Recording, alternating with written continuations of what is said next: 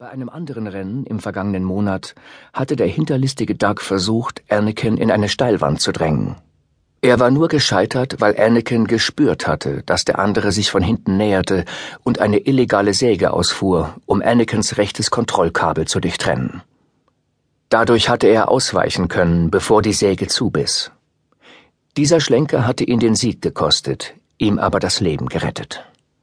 Er war immer noch wütend, dass Sebulba ihn zu diesem Tausch gezwungen hatte. Die Kapseln schossen an einer Reihe uralter Statuen vorbei in die Arena am Rand von Mos Espa. Sie fegten durch den Siegertorbogen, vorbei an Reihen und Reihen von Zuschauern, die ihnen zujubelten, an Boxendruiden und an den Logen, von denen aus die Hatz hoch über dem einfachen Volk dem Rennen zusahen. Aus seiner Beobachtungsstation mitten über dem Torbogen teilte der zweiköpfige Troik, der als Ansager diente, der Menge ihre Namen und Positionen mit. Anakin gestattete sich einen kurzen Blick auf eine verschwommene Gruppe von Gestalten, die er so rasch wieder hinter sich ließ, dass man hätte glauben können, es handelte sich nur um eine Fata Morgana. Schmi, seine Mutter, würde unter diesen Zuschauern sein, besorgt wie immer. Sie konnte es nicht ausstehen, ihm beim Rennen zuzusehen, tat es aber trotzdem.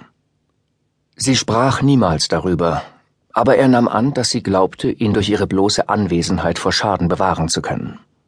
Bisher hatte das auch funktioniert. Er hatte zwei Unfälle gehabt und hatte es noch nicht ein einziges Mal bis zum Ziel geschafft. Aber nun hatte er mehr als ein halbes Dutzend Rennen hinter sich, in denen ihm nichts geschehen war. Und er hatte es gern, wenn sie dort war. Es gab ihm eine seltsame Art von Selbstvertrauen, über das er lieber nicht zu genau nachdenken wollte. Außerdem, was hätte er denn tun können? Er fuhr Rennen, weil er es konnte. Watto wusste, dass er es konnte, und was immer Watto von ihm verlangte, würde er tun. Das war der Preis dafür, ein Sklave zu sein, und Anakin Skywalker war sein Leben lang Sklave gewesen. Der Bogen Canyon erstreckte sich weit vor ihm, eine felsige Schlucht, die in die Sägezahnklamm führte, einen gewundenen Kanal, den die Fahrer auf dem Weg zu den Hochebenen bewältigen mussten. Sebulba war direkt vor ihm, dicht über dem Boden, und versuchte den Abstand zwischen sich und Anakin zu vergrößern. Hinter Anakin, nun näher als zuvor, waren drei andere Fahrer. Ein rascher Blick zeigte, dass es sich um Mahonik, Gasgano und Rimka in seiner seltsamen Blasenkapsel handelte. Alle drei kamen rasch näher. Anakin setzte dazu an, mehr Schub zu geben, dann hielt er sich zurück. Sie waren zu nahe an der Klamm. Zu große Geschwindigkeit bedeutete hier nur Ärger. Im Kanal war die Reaktionszeit beinahe auf Null reduziert. Es war besser zu warten. Mahonik und Gasgano schienen derselben Ansicht zu sein und blieben hinter ihm, als sie sich dem Riss im Felsen näherten. Aber Rimka wollte nicht warten. Er raste, Bruchteile von Sekunden bevor sie in den Riss eindrangen, an Anakin vorbei und verschwand in der Dunkelheit. Anakin balancierte seine Kapsel aus, zog sie ein wenig höher über den Geröllboden des Kanals und ließ sich von Erinnerungen und Instinkten durch den gewundenen Riss tragen. Wenn er Rennen fuhr, schien alles rings um ihn her eher langsamer als schneller zu werden. Das war nicht, was man erwartet hätte. Felsen und Sand und Schatten flogen in einer wilden Mischung von Mustern und Formen an ihm vorbei, und dennoch konnte er alles so klar erkennen. Alle Einzelheiten schienen auf ihn zuzuspringen, als würden sie genau durch das hervorgehoben, was eigentlich dazu hätte führen sollen, dass sie schwerer zu erkennen waren. Fast hätte er die Kapsel mit geschlossenen Augen lenken können. Er war im Einklang mit allem, was ihn umgab, und sich seiner Umgebung vollkommen bewusst. Er raste weiter und weiter durch den Kanal und bemerkte hier und da das rote Aufglühen von Rimkas Motoren im Schatten. Hoch, hoch über ihm war der Himmel ein leuchtend blauer Streifen zwischen den Klammrändern, dessen Licht mit jedem Meter abwärts trüber wurde, so dass Anakin und die anderen beinahe in vollkommener Dunkelheit navigierten. Trotzdem war Anakin ruhig und tief in sich selbst versunken, während er seine Kapsel lenkte, verbunden mit seinen Motoren völlig eins mit dem Pulsieren und Dröhnen seines Rennfahrzeugs und der weichen, samtigen Dunkelheit, die ihn umgab. Als sie abermals ins Licht hinauskamen, schob Anakin die Regler mit einem Ruck vorwärts und schoss hinter Sebulba her. Mahonik und Gasgano waren direkt hinter ihm. Vor ihm hatte Rimka Sebulba eingeholt und versuchte sich vorbeizuschieben. Der Duck zog seine breiten, x-förmigen Motoren ein wenig hoch, damit der Rückstoß Rimkas Kapsel treffen sollte. Aber Rimkas abgerundetes Fahrzeug wich anmutig und unbeschadet aus. Seite an Seite rasten die beiden über die Hochebene auf die Metasenke zu. Anakin holte sie ein und vergrößerte den Abstand zwischen sich, Mehonic und Gasgano. Man konnte über Watto sagen, was man wollte, und es gab viel zu sagen, was alles andere als angenehm gewesen wäre. Er hatte einen Blick für Rennkapseln.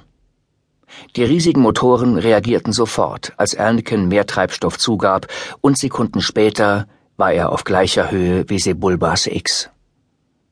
Sie erreichten gleichzeitig die Steilwand zur Metasenke, schossen über den Rand und stürzten sich abwärts. Der Trick bei solch gewaltigen Höhenunterschieden bestand darin, wie jeder Rennpilot wusste, beim Sturzflug schnell genug zu sein, um einen Vorteil gegenüber den Gegnern herauszuholen, aber nicht so schnell zu werden, dass man die Kapsel nicht wieder gerade ausrichten konnte, bevor sie auf den Felsen aufprallte. Daher war Anakin einen Augenblick lang überrascht, als Sebulba schnell wieder in die Horizontale kam. Dann spürte er, wie der Rückstoß der X-Motoren auf seine Kapsel eindrosch. Der heimtückische Doug hatte sich bewusst über Anakin und Rimka geschoben, um die beiden mittels des Rückstoßes an die Steilwand zu schleudern. Rimka, vollkommen überrascht, beschleunigte automatisch und landete sofort am Felsen. Fragmente von Kapsel und Motoren prallten in einem feurigen Regen von der Felswand ab und hinterließen eine lange schwarze Narbe auf der Oberfläche. Ohne seine Instinkte hätte Anakin dasselbe passieren können. Aber beinahe ehe er wusste, was er tat, riss er die Kapsel noch im selben Augenblick, als Sebulbas Rückstoß ihn traf, wieder nach oben und stieß fast mit seinem überraschten Kontrahenten zusammen, der schnell ausscherte, um sich zu retten. Die schnelle Aufwärtsbewegung der Kapsel riss Anakin natürlich direkt in die Mittagssonnen hoch, und das Fahrzeug geriet vollkommen außer Kontrolle. Anakin nahm den Schub zurück, drosselte die Treibstoffzufuhr, zog den Steuerhebel zurück und sah, wie ihm der Boden in Form von Sand und gleißend reflektiertem Licht wieder entgegenkam. Er prallte mit einem markerschütternden Knirschen auf, das beide Kontrollkabel durchfetzte und die großen Motoren abriss und davonfliegen ließ, während die Kapsel erst nach links, dann nach rechts schlitterte und zu rollen begann. Anakin konnte sich drinnen nur so gut wie möglich abstützen und beten, dass ihn dieser Wirbel von Sand und Hitze nicht gegen einen Felsvorsprung schleuderte. Irgendwo rechts von ihm explodierte einer der Motoren mit einem Knall, der den Boden erbeben ließ. Anakin hatte die Arme nach beiden Seiten ausgestreckt und hielt sich in der Mitte der rüttelnden Kapsel, die weiter und weiter rollte. Endlich kam sie zum Stehen, wenn auch schief. Anakin wartete einen Augenblick, dann löste er seinen Sicherheitsgurt und kroch hinaus. Die Wüstenhitze schlug ihm ins Gesicht, und das blendende Sonnenlicht bohrte sich durch seinen Sichtschutz. Über ihm rasten die letzten Rennteilnehmer auf den blauen Horizont zu, und Motoren jaulten und dröhnten. Dann folgte tiefe Stille. Anakin sah sich nach den Resten seiner Motoren um und versuchte einzuschätzen, wie viel Arbeit es kosten würde, sie wieder funktionsfähig zu machen. Endlich blickte er zu seiner Kapsel hin, und verzog das Gesicht. Watto würde alles andere als erfreut sein. Aber Watto war nie sonderlich erfreut.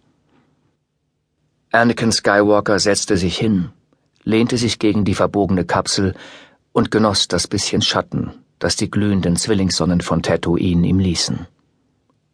In ein paar Minuten würde ein Gleiter vorbeikommen und ihn auflesen. Watto würde es sich nicht nehmen lassen, ihm sofort eine Standpauke zu halten. Auch seine Mutter würde da sein, ihn umarmen und ihn nach Hause bringen. Er war nicht zufrieden damit, wie die Dinge sich entwickelt hatten, aber er ließ sich auch nicht entmutigen. Gegen einen fairen Gegner hätte er das Rennen gewonnen. Mühelos. Er seufzte und schob den Helm zurück. Eines Tages würde er viele Rennen gewinnen. Vielleicht schon nächstes Jahr.